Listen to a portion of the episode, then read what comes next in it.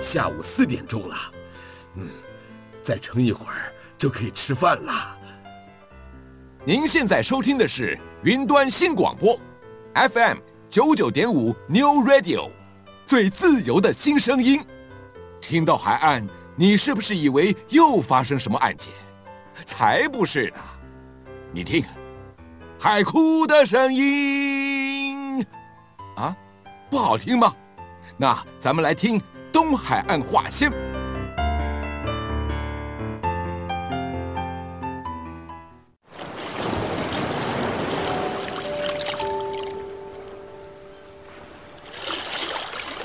当开放尾声。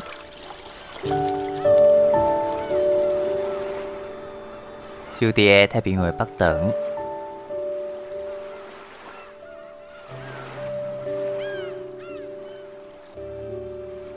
邀请恁同齐拍开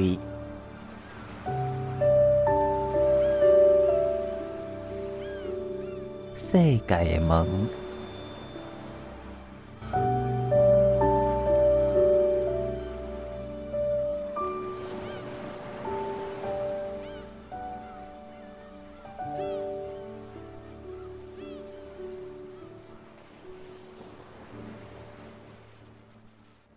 云端新广播电台 New Radio FM 九九点五，大家说台东好佚佗，但是大家有没有想过呢？台东好佚佗是不是适合所有的族群？其实很大的一部分呢，我们看到台东的旅游规划都是针对我们这些年轻人，但是台东其实呢，更多的是慢活的空间，而这也等待着我们熟龄的人口来慢慢的体味跟感触。那么在今天节目当中呢，我很荣幸的。邀请到是我的同学，同时也是台东大学的休闲管理学系学长庆华庆华老师来跟大家分享他所观察到的台东的慢活声游旅。那么首先请庆华老师跟所有听众朋友先打声招呼。Hello，大家好，呃，我很高兴来台东呃旅游一点，顺便读书，在这边学习很多，呃，感觉很幸福。谢谢大家。我觉得很多人都会因为人在福中不知福，尤其你真的住在台东的时候，你没有办法感觉到台东到底有多美好。那我也要简单简单的来跟大家介绍一下我们青蛙老师的背景，他就是因为呢有这样的想法。想要来台东尝试看看旅游生活，所以呢是特别从北部，也就是台北来台东生活。那么决定过两年的生活，让这个地方呢去成为他一个新的体验。那我首先想要请教您的是，台东这个地方呢，大家都是好山好水，但是有人说好无聊。台东对于您的这个吸引力，对于熟龄人口的吸引力到底在哪里呢？呃，其实台东啊，从台北人来看哈、啊，它好像是在边陲地带比较远，对，要五个小时，哎，七七个小时哦，开车，对对对对。但是如如果说你呃曾经来过台东，其实我环岛好几次啊，我就觉得这边的呃山海风光是非常棒啊。那那几次的环岛，我都没有呃常住下来，没有跟当地人做比较多的互动。那我之所以来台东呢，是因为我在二零一五年到二零一八年这三年呢、啊，我已经退休，我跟我太太同时退休，我们去环游世界。那在总共在海外呃住宿了三百六十七天，去了六十五个国家。那经过了环游世界以后呢，我们在二零一九年，就是三年回来以后，呃，二零一九年一整年，我们都在写旅游的部落格，嗯，那也不做其他的事，反正就退休了嘛。那部落格也写完了，我们写了两百多篇。那最后说下一个计划我们要做什么，我们就想去读书啊，旅居，因为我们退休以后还有一起。做十件事的这样子的计划，让旅居和读书都是。那我们就报名呃台东大学跟金门大学，结果录取了台东大学，所以我们就来了。让来到台东以后，开始接触台东的人，觉得非常棒。台东的交通非常棒，停车非常方便，啊，所以呃很快，其实不到一个多月，我们就非常喜欢台东了。那我来维修系读硕士班之前，其实我已经呃有硕士学位了。三十年前，我是成大电机系的硕士毕业。那经过职场将近四十年的历练啊，就呃退休以后啊，那觉得说属于这种社会科学这个领域，自己这辈子都没有接触，所以我就报名文化休闲系。让一方面，对观光旅游能够做深度的探讨，一方面也了解社会科学的人啊，他们在研究的是什么，甚至包括人类学这个部分。好，所以我要拉回来主题，就是我在读这个硕士班的时候，报名的时候，我的写的那个研究计划就是关于熟年心理行为以及熟年的消费，尤其是旅游方面的。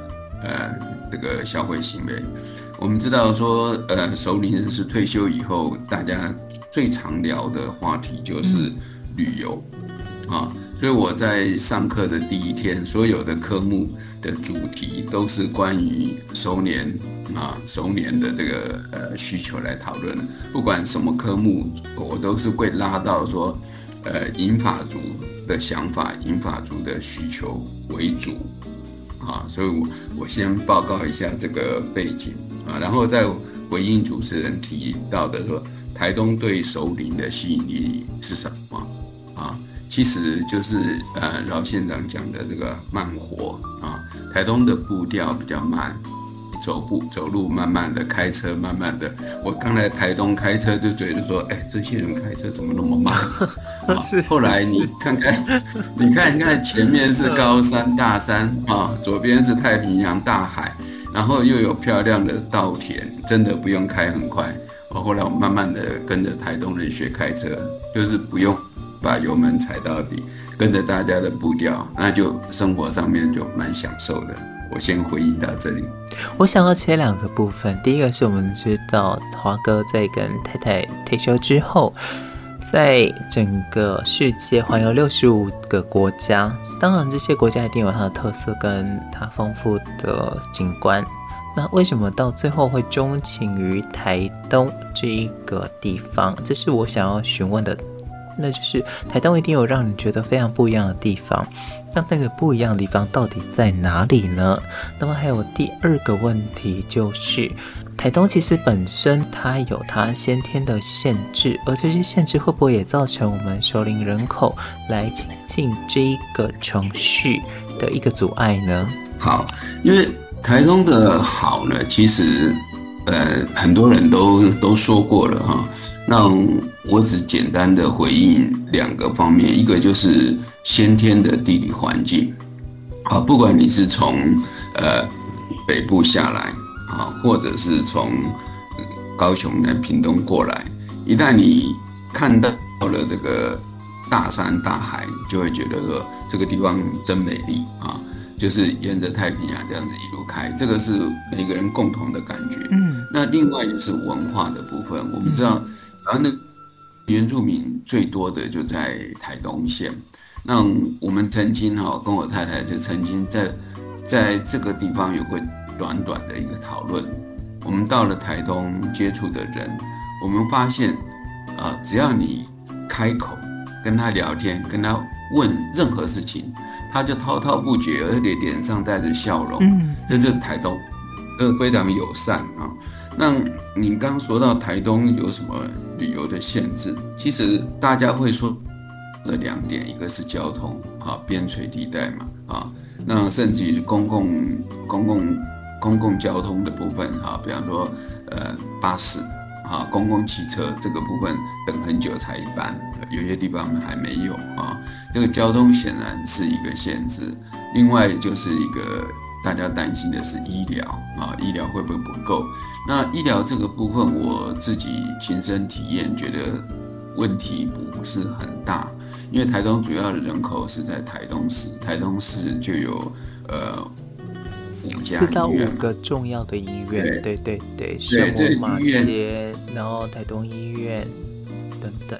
嗯、啊，对，这五个医院我们其实呃也都开车去看过，呃，很方便。其实你住在台东市，大概一出门开车在十分钟之内就到医院了，这比台北还方便啊。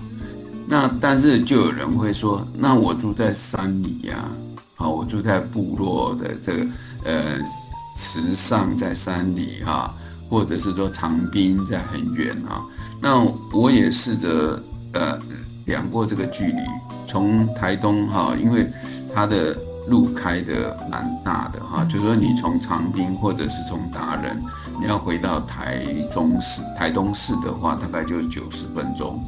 那台东县也知道自己这个限制，所以他对这个急救，啊，急救的部分很加强。就你上了救护车，他马上就可以帮你做这个呃紧急的这个照护。所以台东的病病人上了救护车以后，呼吸终止，但是到院以后救活的这个几率是呃全国。最高的啊，这去年有好几篇的《天下杂志》的文章都有访问这个部分。嗯，那我自己实际跟几个医生也谈过，他们觉得台东医疗不是那么差，那是以一般的刻板印象认为它很差。所以像马街医院也有不错的设施。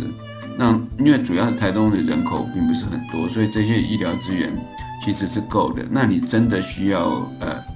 特别的哈处理的那些部分，你就坐飞机或者是坐普悠玛三个半小时到台北了啊。所以急救的部分，呃，其实不是那么糟糕了啊。但我我们要拉回来，就是说到了人生下半场，你自己要注意自己的呃生活习惯啊。那如果呃平常养的好的生生活习惯，那个一般的养生保健啊，那些的普通的病症啊。我想台东是医疗资源是足够的。是的，我曾经听过，就是在台东的救护车上，必须要受过二级救护员的训练，而这又二级救护员训练呢，基本上呢，受训的过程其实是蛮严谨的，也因此证明了台东的医疗体系并不如大家所想的这么落后。那么。在说明完了台东的整个医疗跟对于蛇营的吸引力之后呢，我们先休息一下。下一段节目之后再回扣到华哥所说的，如果你自己本身是一个首领旅游者，你要注意哪些旅游细节呢？毕竟我们现在还是强调所谓的责任旅游。那么休息一下，我们再来回来谈这部分。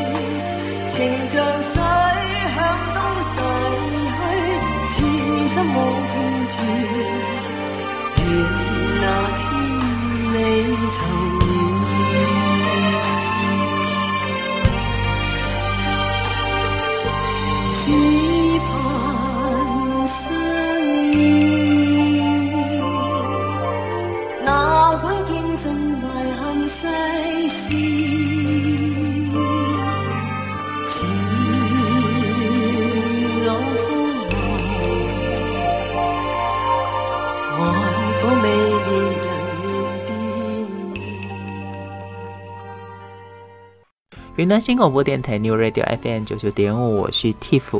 我想要请教华哥，因为毕竟你是我大学长嘛，你可不可以跟大家解释一下什么叫做责任旅游呢？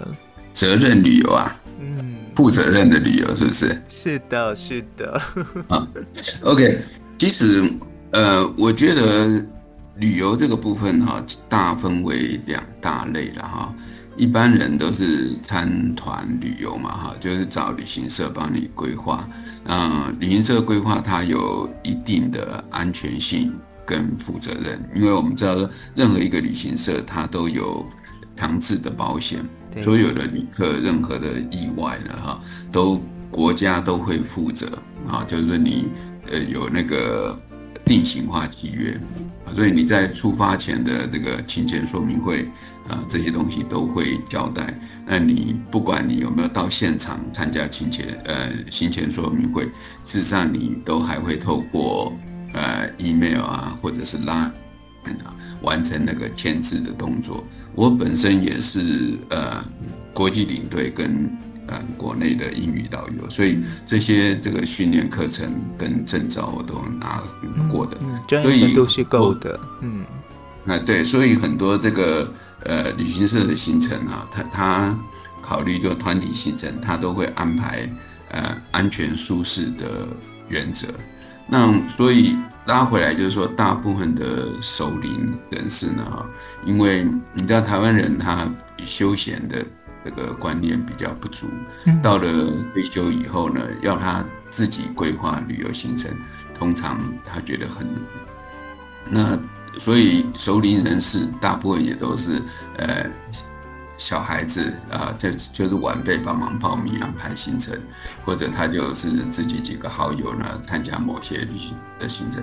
我想这也回过到了，呃，过去我们劳工社会只有礼拜日休息，礼拜六还要上班，所以没有周休二日的概念。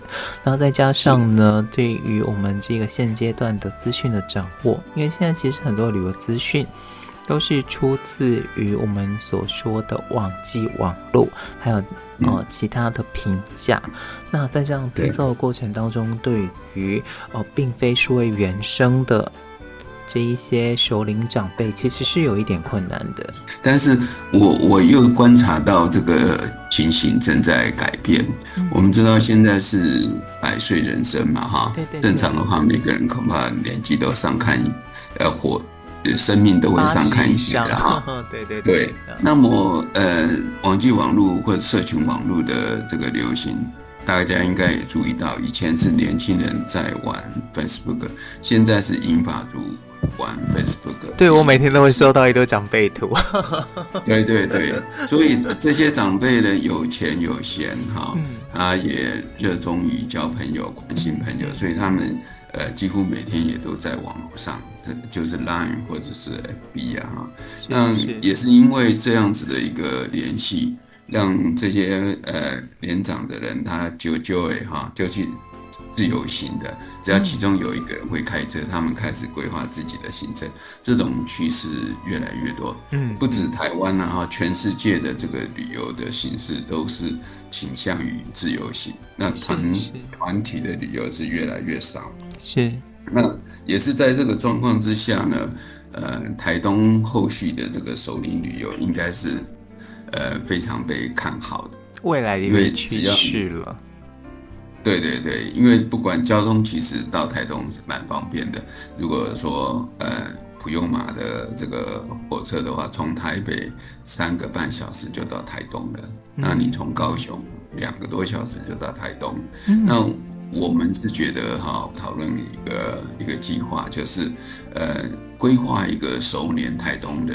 旅游行程，是你知道熟年的话，如果你超过六十五岁的话，坐火车还半价呢，对不对？对，对，所以我们只要负责 CP 值相当高，嗯，对，就是负责台东的这一段，把那个旅客到了台东，我们就安排他很很棒的这个首年行程，嗯、一直到它结束以后，再把它送回火车站，这样，嗯嗯。其实也就是我们说的点到点这种亲切的服务，而是无缝接轨。因为在我们的运输学当中有提到的是时间无缝，然后再来空间无缝、资讯无缝以及服务无缝。这种点对点到接的服务，就是满足这四大无缝的可能性。对，那你刚刚提到说那个 旅游的细节哈，那这样子的行程当然要以。熟年的需求为主，是的，是的。那熟年的话，通常都会希望行程不要那么赶。对，嗯、过了四十岁我也不希望行程那么赶。对，也不要那么抠，把那个钱算得太紧，因为他他他的呃经济状况应该是还还 OK 的嘛，还可以，对，对，对，而不需要是用呃省下的钱去让自己早赘瘦。我觉我觉得这是一个很重要的关键哦。嗯，对，甚至于那个睡午觉的安排也很重要。嗯嗯嗯，不要早出晚归，搞得累死了。那如果是中午可以回到旅馆小睡休息一下啊，然后下午再出发。一天就变成两天啊，是，那这样子感觉相当好，这样，是，因为周年就是会有一些呃个人呃的需求，比方说他需求，对他不希望说一整天都在外面啊，上厕所也不方便啊，或者有一些牵挂的事情要处理啊，你就在这个行程中间给他一个自由的。呃，一个小时的空间，他大概就会很感激、很放心。我想这个是一个呃台东可以呃考虑的一个点，一个注意的事项。另外就是说，呃，交通的部分呢，也不要说赶来赶去。我觉得熟年到台东最适合就是包车，包车包 local 的车，让 local 的这个当地的司机呢，哈。能够把交通的这一块透过呃那个量啊，因为使用的人多，它就会提升它的品质。因为台东我前面你那个议题有讲到交通的这个限制，我觉得台东的这个轿车系统不像台北那么方便。嗯，当然主要是因为车子没那么多啦。那我曾经问过台东交管处的处长，他是说。呃，台东其实也有轿车系统，我自己也试过。我打那个台北的交际人，他们大概他的呃呃交际人车的那个专线的哈，五五六八八，那个也是 OK 的，可以有人接，他也过来。只不过他的距离可能比较远，时间比较长一点。那如果说使用的人多了，那这种呃 Uber 的。哈，Uber 的轿车系统也许对台东来讲是非常适合的。那我们只要说，不管我们去呃应酬，有的时候会喝一点酒，我们就可以不要开车，我打打电话叫车系统啊。那我要去哪一个地方？对熟年来讲，我如果不希望开车，我想轻松一点，我打一个电话，呃，车子就带我去。那这这个是对台东后续的熟龄旅游，我觉得。应该是重要的一个安排，县府应该可以 push 这件事情。嗯，注意首领者他的生理需求，吃的简单，去的方便，去的清爽，但又去的精致。那么在接送的部分呢，能够达到了点对点，呃，是无缝接轨的过程。我想呢，这也是在这一次的研究当中，其实这也是华哥的一个研究的主要的重点。在这样的研究当中，我们也体现了这一个细节。那么说到这里，我们休息一下。在这么多的安排过程当中，毕竟还是有一些我们可能未尽之处。尤其是像华哥自己本身看尽了人生风光，在经历过六十几个国家之后。从他山之石可以攻错的这个角度，是不是也可以给台东的旅游一些实质上的建议呢？我们休息一下，音乐过后再来请教华哥。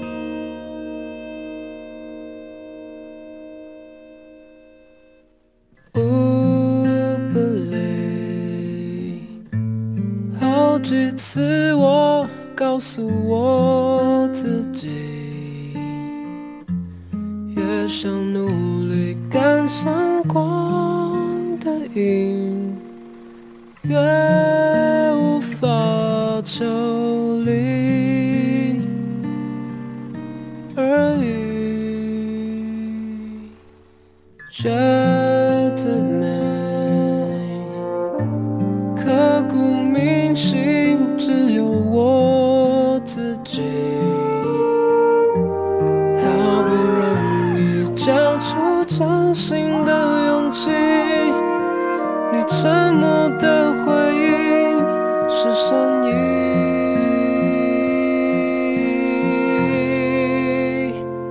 刻在我心底的名字忘记了时间这回事。于是谎言说了一次就一辈子，曾顽固跟世界对峙，觉得连呼吸都是奢侈。如果有下次，我会再爱一次。刻在我心底的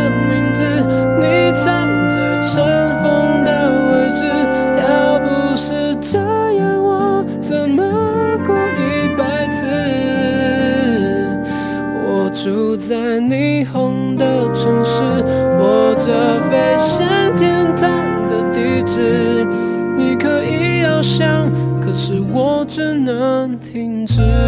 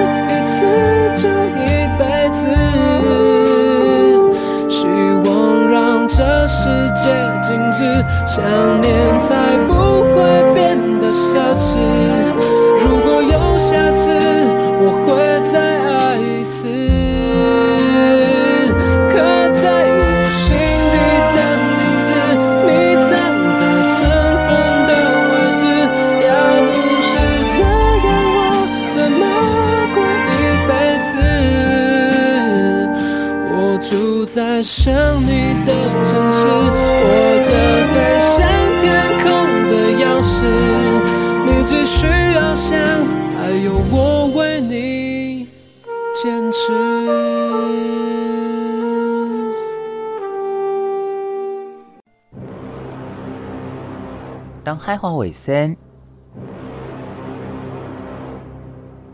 小弟太平洋北等，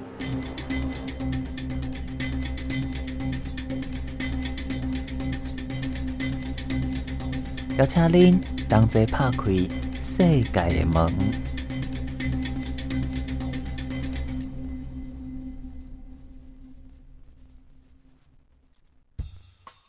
元旦新广播电台 New Radio FM 九九点五，我是 Tiff。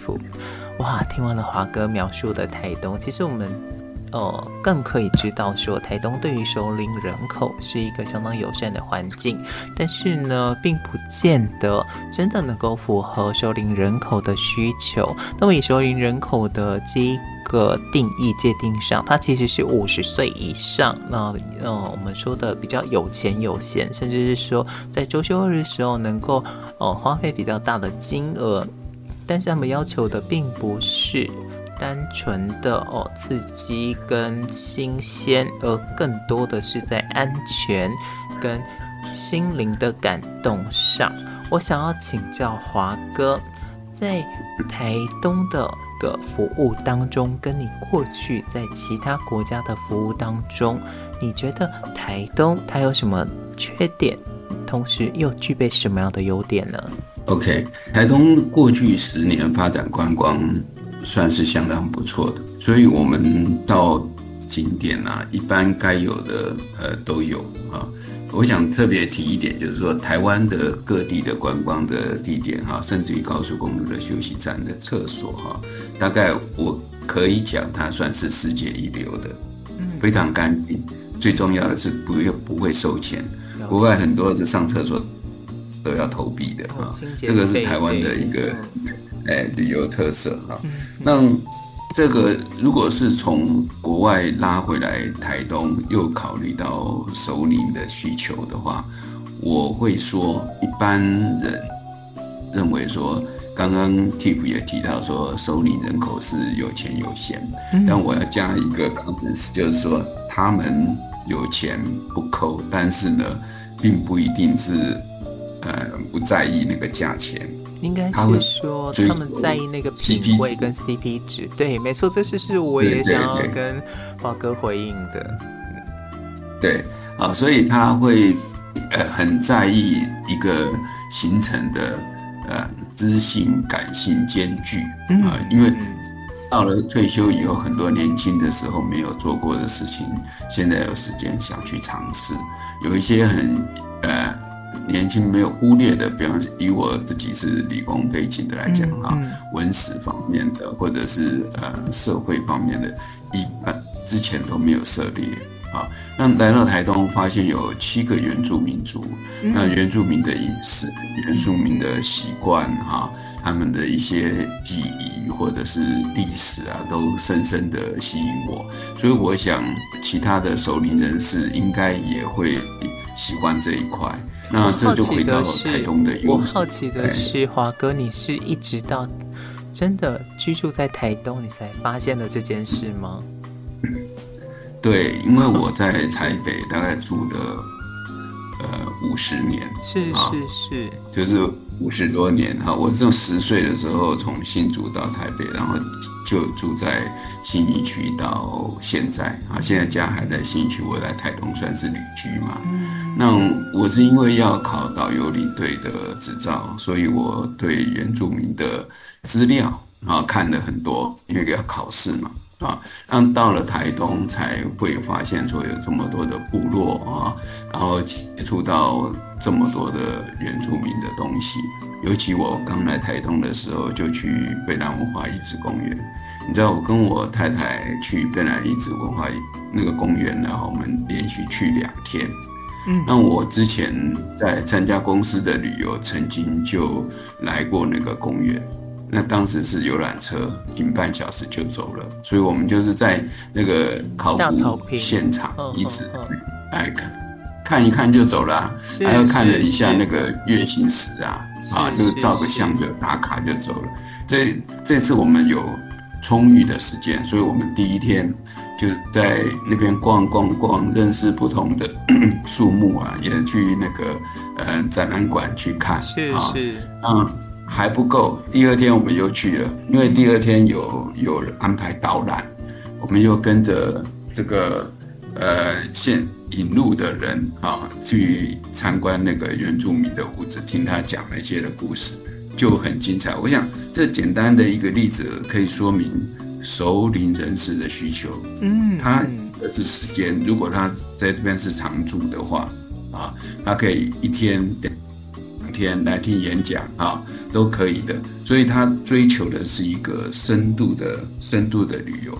那台东呃县长他们讲说这种呃慢慢游、慢活、慢食，我想这都是符合熟龄人士的需求。我想我可以转移一下华哥的。表达，呃，华哥想要表达的，指的是在过去他们不曾接触过的，而这些东西呢，却对他们是产生兴趣的，这些内容才能够真的去 catch 到他们的眼睛。毕竟过尽千帆皆不是，看过了这么，尤其像华哥看过六十五个国家，我很惊讶是你可以针对哦我们说的原住民遗址，这在地的文化产生这种。感同身受的兴趣，所以这是不是某种程度上也是我们当地我们说的敬庙七神？因为实在是离我们太近了，我们反而会向往埃菲尔铁塔，甚至是自由女神的那种宏伟。因为像国外的景点，联合国世界遗产哈，它当然有强大的一个吸引力哈，但是你说穿了，像呃。埃菲尔铁塔啊，它就是一个铁塔比较高，那背后有它特殊的造型啊。那如果说去那个呃兵马俑啊，在大陆兵马俑，它是它也是很有名的一个地方，但很多地方还没有还没有出土嘛，对不对？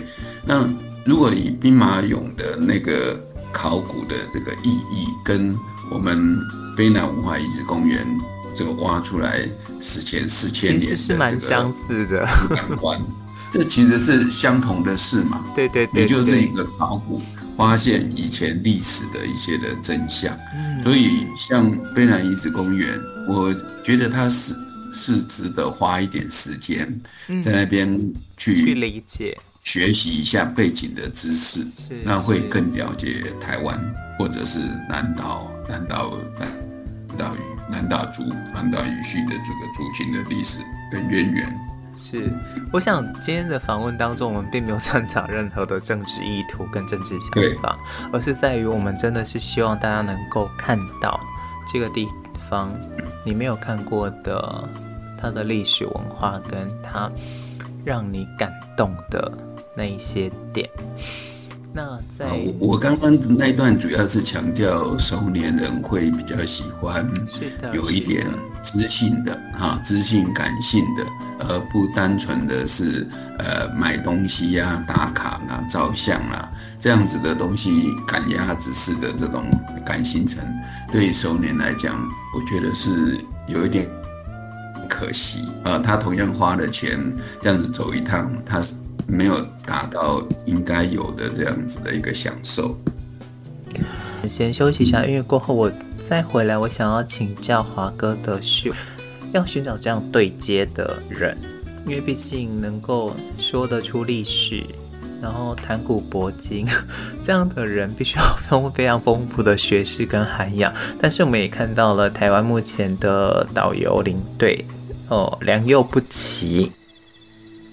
如何去寻找这些见过大风大浪，而且了解人情世故，能够洞彻人心，又能够带领大家进入社区部落的导游领队？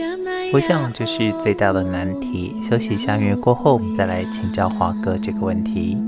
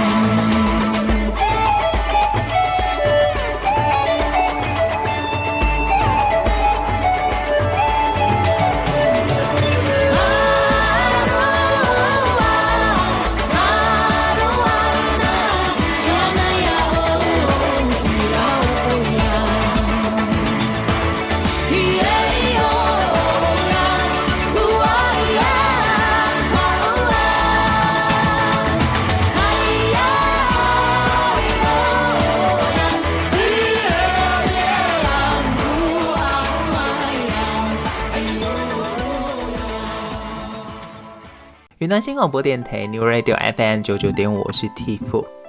很多时候呢，这个熟年的人口，毕竟他们曾经见识过了这个社会最辉煌的时候，他们也许经历过了八八风灾，他们甚至经历过了一九九六的金融风暴、二零零八的金融风暴。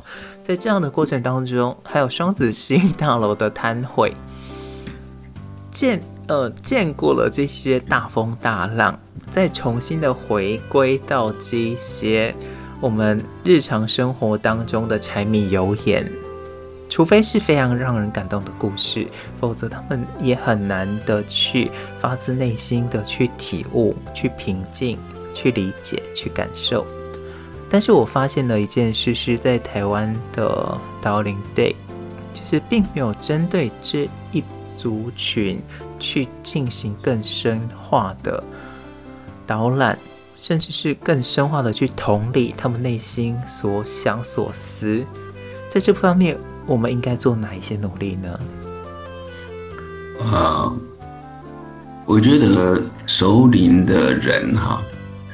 他都有他的人生故事，那有一个呃反向的一个思考，因为我们说导游哈，基础以后瑞瑞呀哈，呃画虎画狼，他就是不想让那个游览车上或者是他在导览的时候出现冷场，所以他就滔滔不绝的说，让对熟龄的旅游啊，可能可以倒过来。也让呃参加熟龄的人适度的呃表达他们的意见，或者是说一说他们的人生故事。那个角色倒过来啊，有时候导游听一听，嗯，这个同团的这些的故事。当然他要他要慎选，他要观察那个表达能力或者是内容，他他先了解他所带的团。所以我，我其实会建议说。嗯，熟年旅游的人数不宜太多啊，也许一团四个或者是六个，就像我刚刚建议的，就是说点对点，你来到台东以后，我安排一个七人座或九人座的小巴，甚至于说你如果两个人，我就安排一个呃小的轿车，那我可以有比较充裕的时间带着你那个了解台东的美好，从这个台东平原。故事开始，早期先民来这个平原，然后是更早的时候，从荷兰的那个时候就过来这边淘金啊，就是找金子。从这些故事到宝商这些的巷弄，以前的繁华到现在的呃没落。甚至于说，哎，吕夷山这个高只有七十五公尺的山，可是它上去以后，你可以看到整个台东市的街景，就像台北一零一看到台北市的街景，其实是一样的感觉。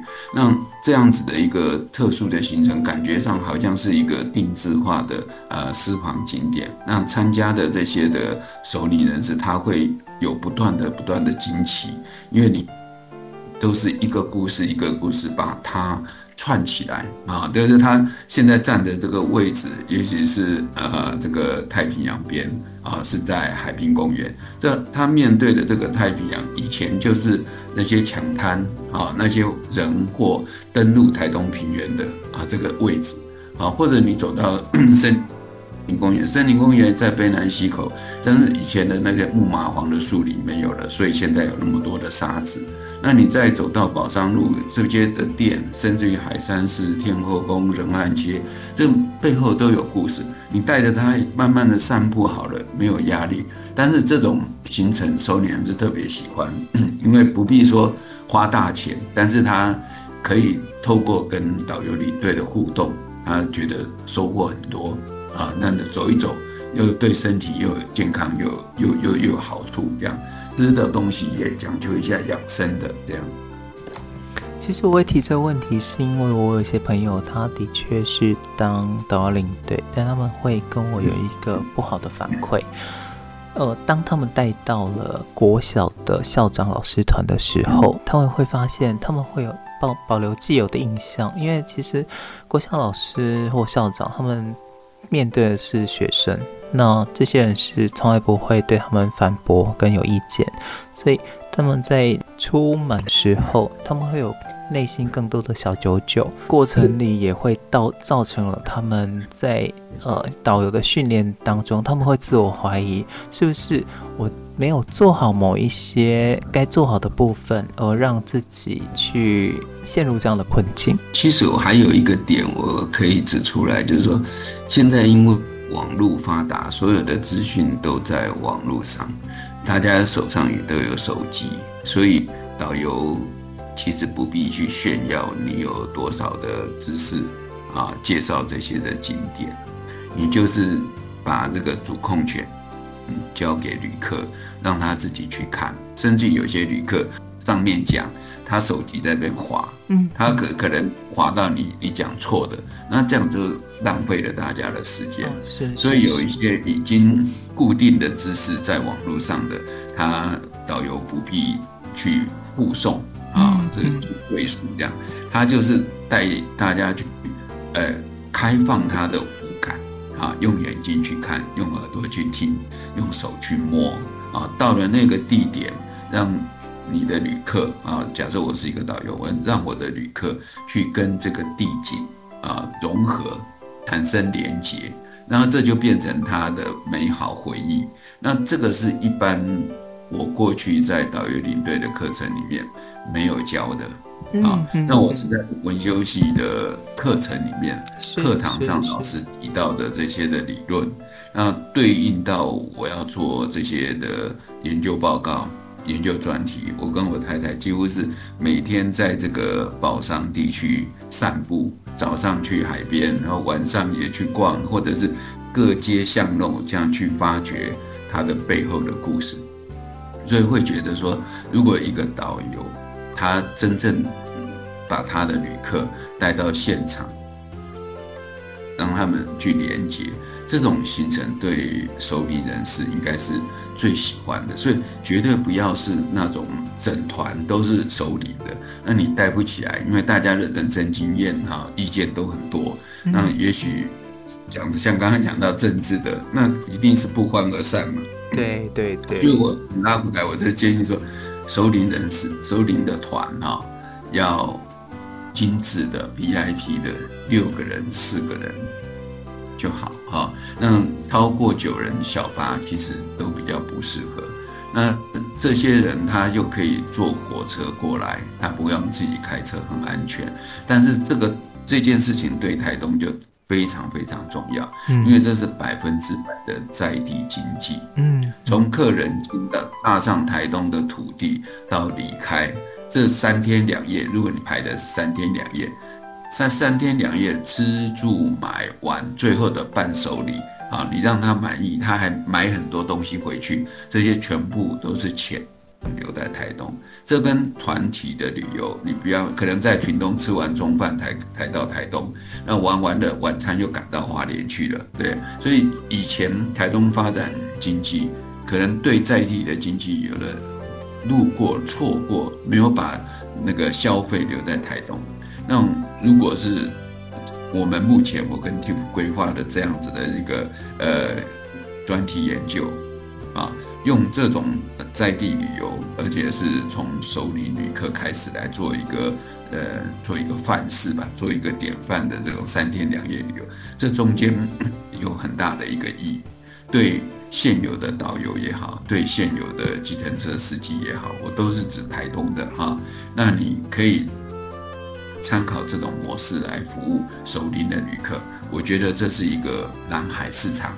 这是其他的，我据我所知的哈，其他的县市甚至其他国家没有刻意去做的啊。但我我觉得这种小的小的行程，事实上我在英国的时候有类似的啊，他也是一一一个那个九人座的车子带我们加四个人哈，就是还有旁边的那个女凑组，呃，那天好像七个人，对，那这样子三。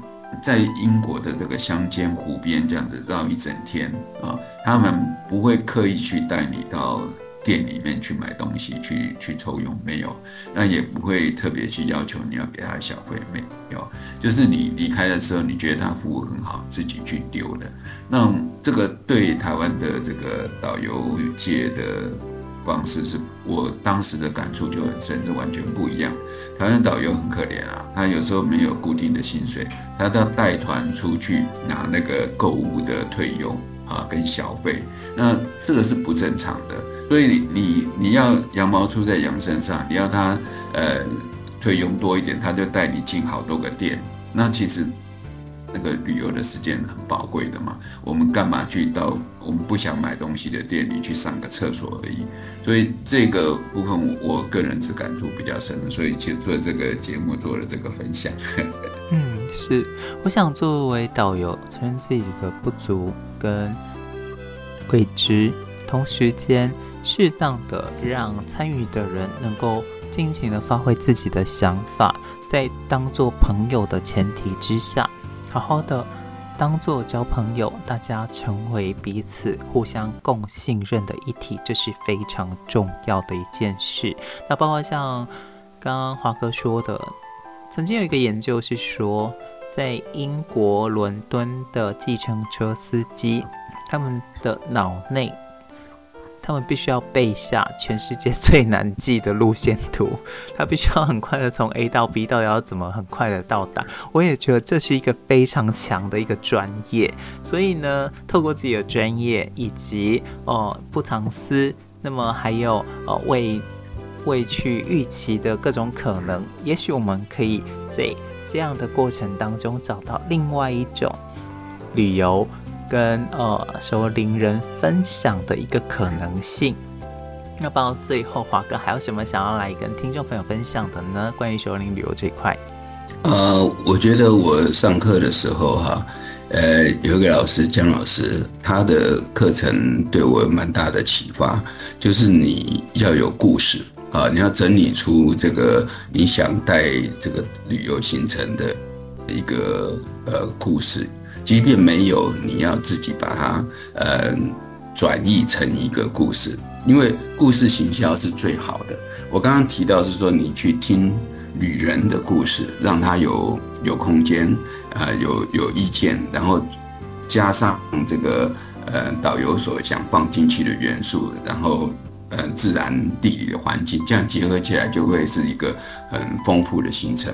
所以，如果是以台东市来讲啊，大家觉得台东市可能就是吃一吃小吃啊，那很习惯就就跑到这个池上啦，跑到这个多良啊，跑到这个呃比较三仙台啊那些景点去了。那其实台东市本身就是有很丰富的一些的呃观光的资源。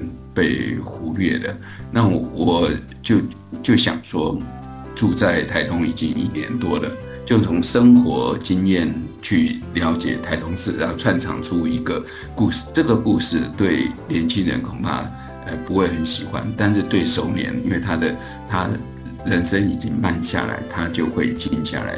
欣赏好，这样子的。那我我的故事会说，从以前啊，就是最早来台东平原的是哪些人？那原住民是跟他怎么相处的？他们在哪个地方发迹的？比方说后来日治的时候呢，他是日本人的区块跟一般汉人或原住民的区块是不一样的。但是那个日本人区块后来被轰炸掉了以后，再再改建，所以就变成都市计划的一个变迁。以前日本的神社，现在变成忠烈祠。那我这些，我觉得这些发生过的事情，去把它串成一个故事，纳入你的这个行程中间，那对熟年人的旅行是非常适合的。这我一直想做这件事情，哇所以呃，我还有录不完。对对对，好，那就这样子吧。我想我们还有另外的时间，可以再邀请华哥再来回到我们的节目，去跟大家分享他在台东走读的过程，以及他。我希望华哥下一次呢，可以呃转换另外的身份，成为在地带路者，让我们可以理解在台东可以。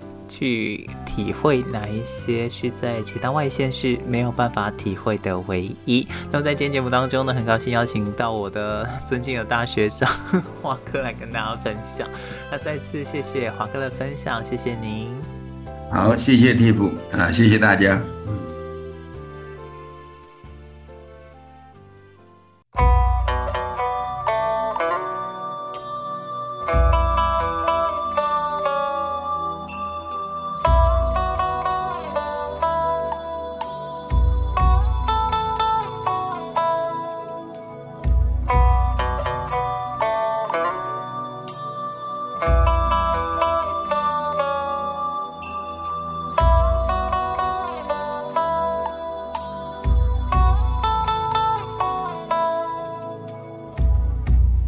口，披着黄衫的风沙爷，